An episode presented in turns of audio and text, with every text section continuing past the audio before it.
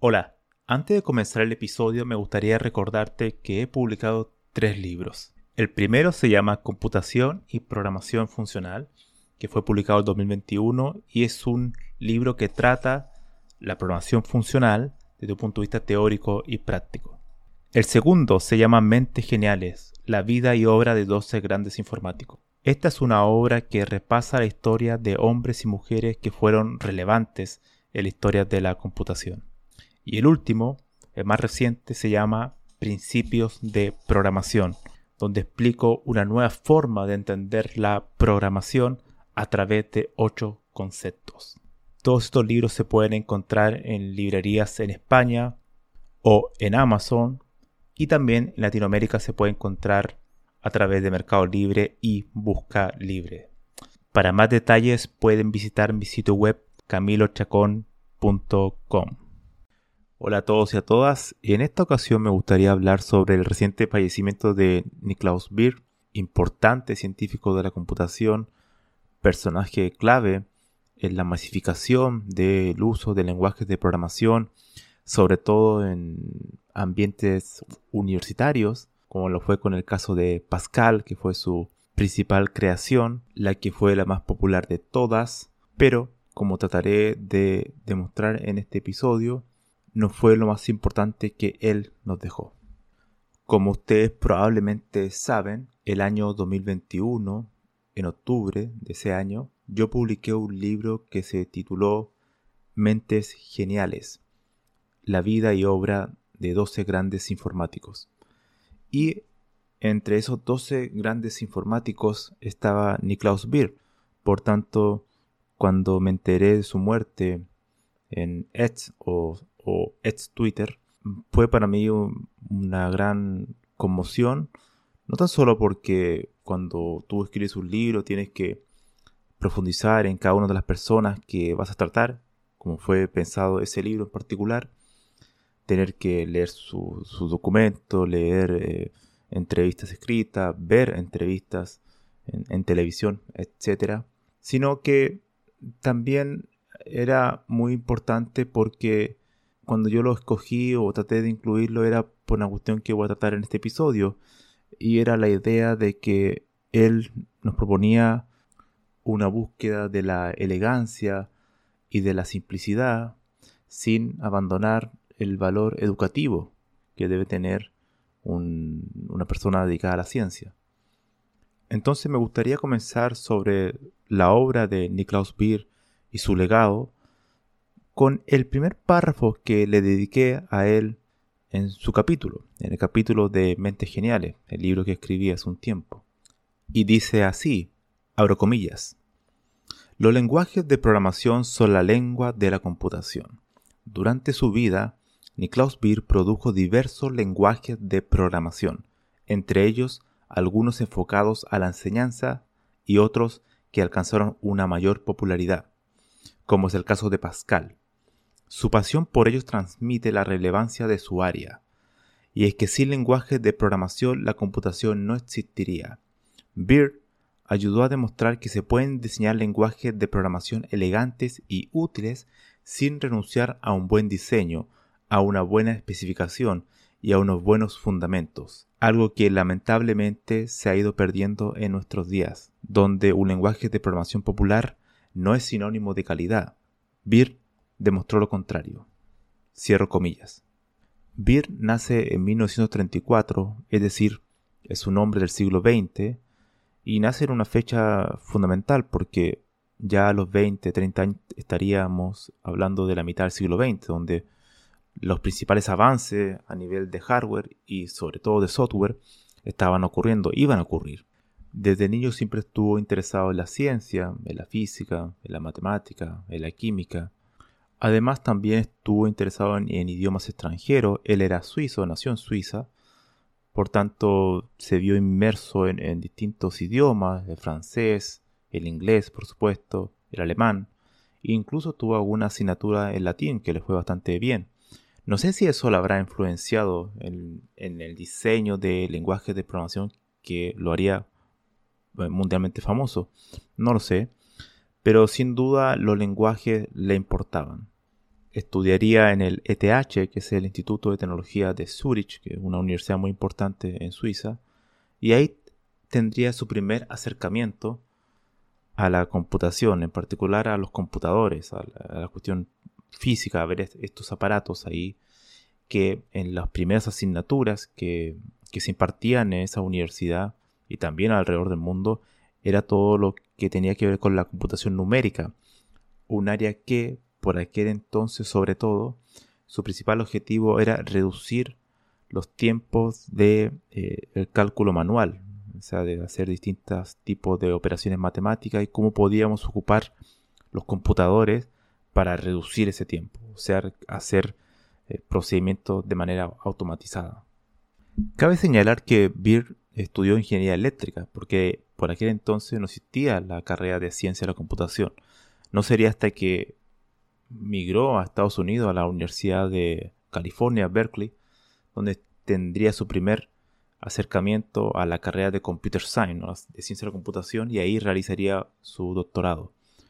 Y en, ese, en esa tesis doctoral fue donde se produjo, por así decirlo, un punto de inflexión en su vida, porque él se vio inmerso en los primeros lenguajes de programación, por ejemplo Fortran, también Algol, algo que es un que hay muchos dialectos de algo donde él mismo más adelante participaría en uno y como objetivo se puso la misión de crear un compilador para su tesis doctoral, un compilador de Algol 60. Y me gustaría aquí citar sus propias palabras, esto está en mi libro Mentes Geniales. Abro comillas, palabras dichas por Beer. Escribí mi primer compilador de algo, el compilador de Algol 60, y pensé, en fin, esto es un lío. Sería un proyecto digno de una tesis doctoral, que debe tener supuestamente una cierta originalidad. Pues sería apropiado emprender la tarea de poner algo de orden en este desorden. Así es como me metí en los lenguajes de programación y, de forma totalmente paralela, en el diseño de compiladores, porque un lenguaje de programación sin compiladores no vale apenas nada, como había demostrado Algol 60. Cierro comillas. Y me gustaría detenerme en esta cita porque Beer aquí hace una especie de declaración de intenciones.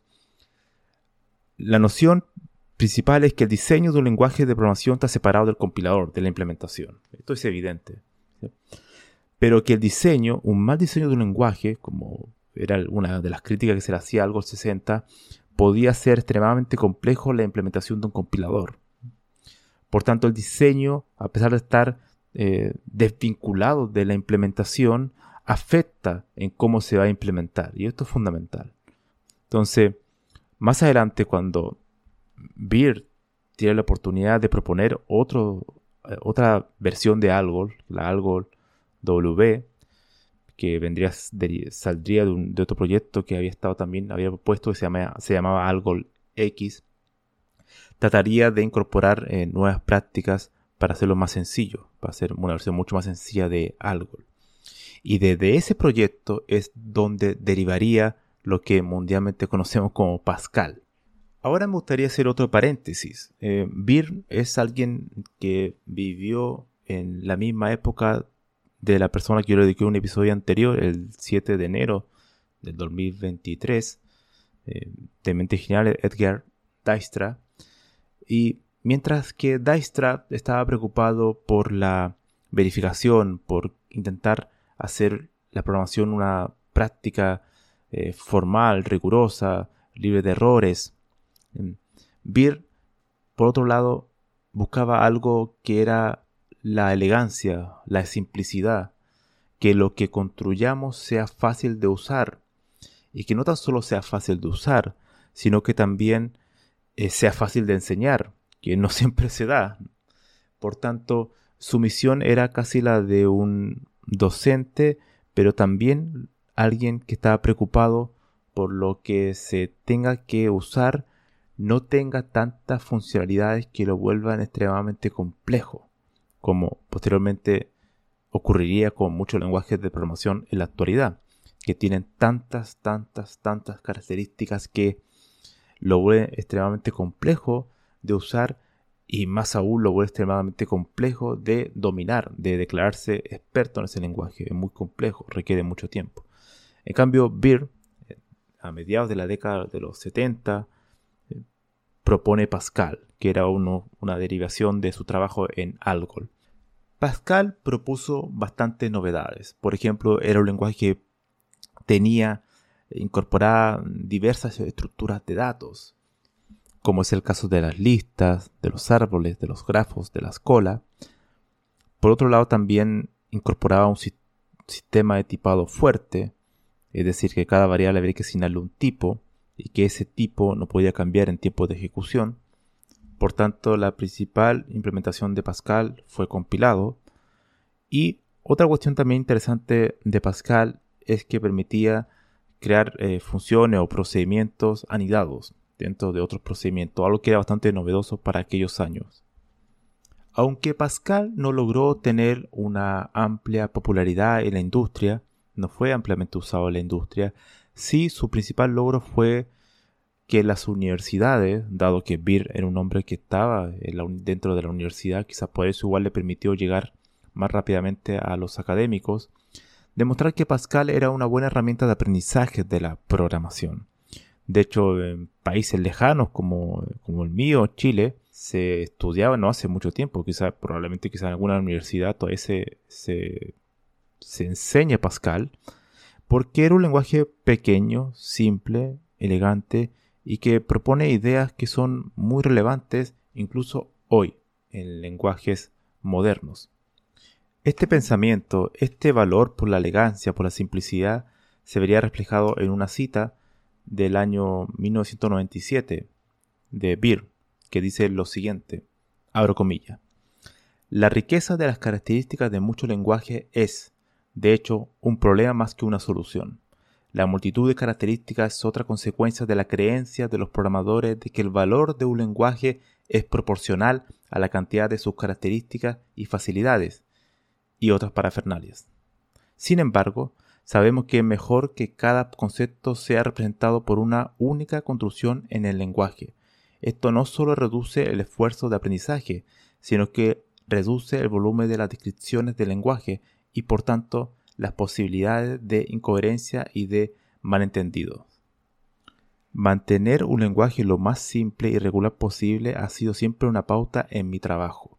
La descripción de Pascal ocupó unas 50 páginas la de Módula 40 y la de Oberon apenas 16 páginas. Cierro comillas.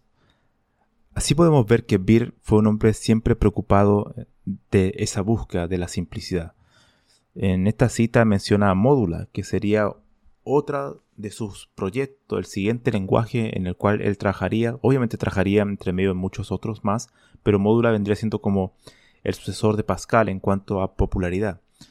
Y Módula eh, incorporaba algo que de hecho su nombre ya te va indicando. la idea de los módulos, la idea de poder agrupar piezas de código en distintos módulos que posteriormente podrían ser reutilizables. Es una idea muy, muy poderosa y que cada lenguaje de programación de la actualidad la tiene incorporada de alguna manera.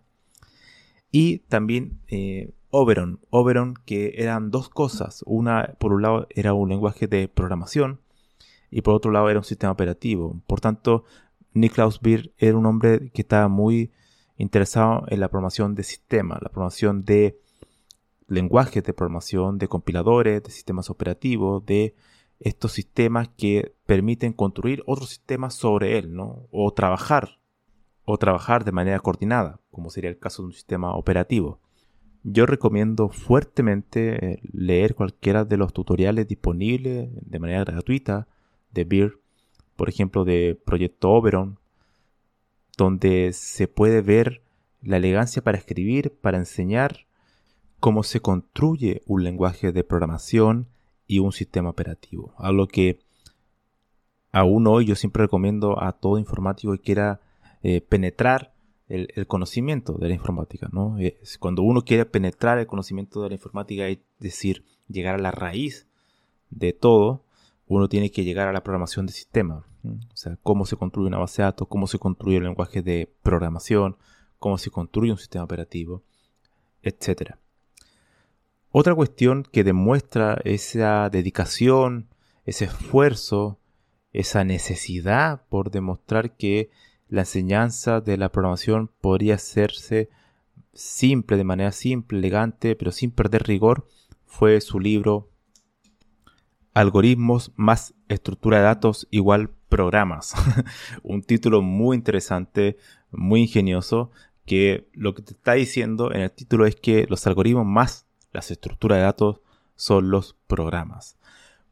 Ojo que él ocupa la palabra programas, que es una pieza de software es muy simple. No está ocupando la palabra software, porque la palabra software puede conllevar a algo mucho más extenso, mucho más amplio. De hecho, un software puede contener muchos programas y muchas otras cosas. Su libro sería publicado en 1976 y fue traducido a múltiples idiomas. De hecho, yo lo leí hace muchos años en un PDF en español. Eh, de hecho, es un libro que fue tan popular que fue, fue la pieza clave, o sea, el, libro de cabecera de muchas asignaturas en muchas universidades. Estoy seguro que muchos de los que están escuchando deben haber visto ese libro, quizás lo usaron para estudiar o quizás lo vieron en la biblioteca de su universidad. De hecho, la ACM eh, mostró que ese libro tiene más de 3.000 citas, o sea, es algo extraordinario. Tuvo una enorme repercusión en cómo era la enseñanza de la programación, enfocada fuertemente en el entendimiento de los algoritmos y en la comprensión de cómo implementar estructuras de datos. Por tanto, si uno era capaz de entender eh, fuertemente los algoritmos y las estructuras de datos, uno era capaz de poder empezar a construir programas. Bir, por tanto, ya entrando al final de este episodio, fue una persona que estuvo realmente preocupada en hacer las cosas bien. No era tan solo un tema de intentar reducir los errores o cómo o involucrarse en las prácticas de la programación misma, como fue un, un Dijkstra, sino más bien fue alguien preocupado en que las piezas que se construyan, es decir, los lenguajes de programación, por ejemplo, tenían que mantener un número reducido de características para intentar reducir la complejidad del software antes que aumentarlo. La idea de intentar no añadir sobre atracciones innecesarias, algo muy, muy, muy característico en, el diseño de lenguajes de programación modernos. Alguien obviamente podría contraargumentar que no hay otra manera de resolver problemas actuales sin añadir muchas atracciones, pero bueno, esa es otra historia. Pero Peer, como era una persona que estaba tan preocupado en la educación, no veía una posibilidad de añadir complejidades a una herramienta. Se tenían que mantener lo más simple posible. De hecho, él es un gran seguidor de la, de la navaja de Ockham o del principio de Ockham, que dice las cosas esenciales no se deben multiplicar sin necesidad. Yo creo que ese principio le queda a él eh, perfecto. O sea, nunca hay que añadir complejidad donde no se debe. Me gustaría terminar entonces este episodio con una cita que él eh, hizo el año 2009, haciendo referencia al lenguaje que vendrá siendo su principal enemigo, quizás eh, C ⁇ y es la siguiente, abro comillas. C ⁇ es un lenguaje que se diseñó para satisfacer las necesidades de todo el mundo. Como resultado, el lenguaje aún más sus implementaciones se han vuelto monstruosamente complejas y voluminosas, difíciles de entender y probablemente contengan errores para siempre. Sin embargo, C ⁇ seguirá utilizándose, sobre todo como un legado del software. Cuando más complejo es un objeto, mayor es la inversión para aprender a utilizarlo y mayor la resistencia a abandonarlo. Mientras los programadores aprecien su libertad no solo para diseñar su propio software inteligente, sino también para modificar el software adoptado según sus gustos, sigue siendo improbable una disciplina de diseño adecuada. Y mientras las empresas aprecian secretamente la complejidad como una protección eficaz contra la copia, hay pocas esperanzas de que se produzcan mejoras drásticas en el estado de la técnica. Cierro comillas. La última reflexión que me gustaría hacer es, en un mundo dominado por la tecnología, por la búsqueda de añadir eh, nuevas atracciones para intentar resolver nuevos problemas que están surgiendo cada día. Mantener tanto la elegancia como la simplicidad se vuelve extremadamente complejo. Eso e, es evidente. Pero yo creo que esa búsqueda, esa necesidad, incluso simplemente hablando sobre esto, ayuda para que otras personas que están construyendo software las apliquen en su día a día y que también apliquen uno de los principios de Beard, que era no tan solo hacer herramientas que sean fáciles de usar, sino que también existan documentos que sean fáciles de entender para poder usar una herramienta. ¿Cuántas veces hemos visto que una herramienta puede ser muy buena, pero la documentación es pésima? Por tanto, le quita todo el valor de la herramienta. Niklaus Beer falleció el 1 de enero del 2024, nos dejó, pero más que haber sido el creador de Pascal, fue el creador de una visión, una visión al igual como la que tenía Dijkstra o Lamport, pero en otros aspectos, donde se buscaba siempre la simpleza, porque la simpleza conlleva la elegancia, y si uno tiene elegancia y simpleza, evidentemente eso se vuelve más fácil de enseñar y por tanto hay mayores probabilidades de construir un mejor software. Eso sería todo por hoy y nos vemos en el siguiente episodio.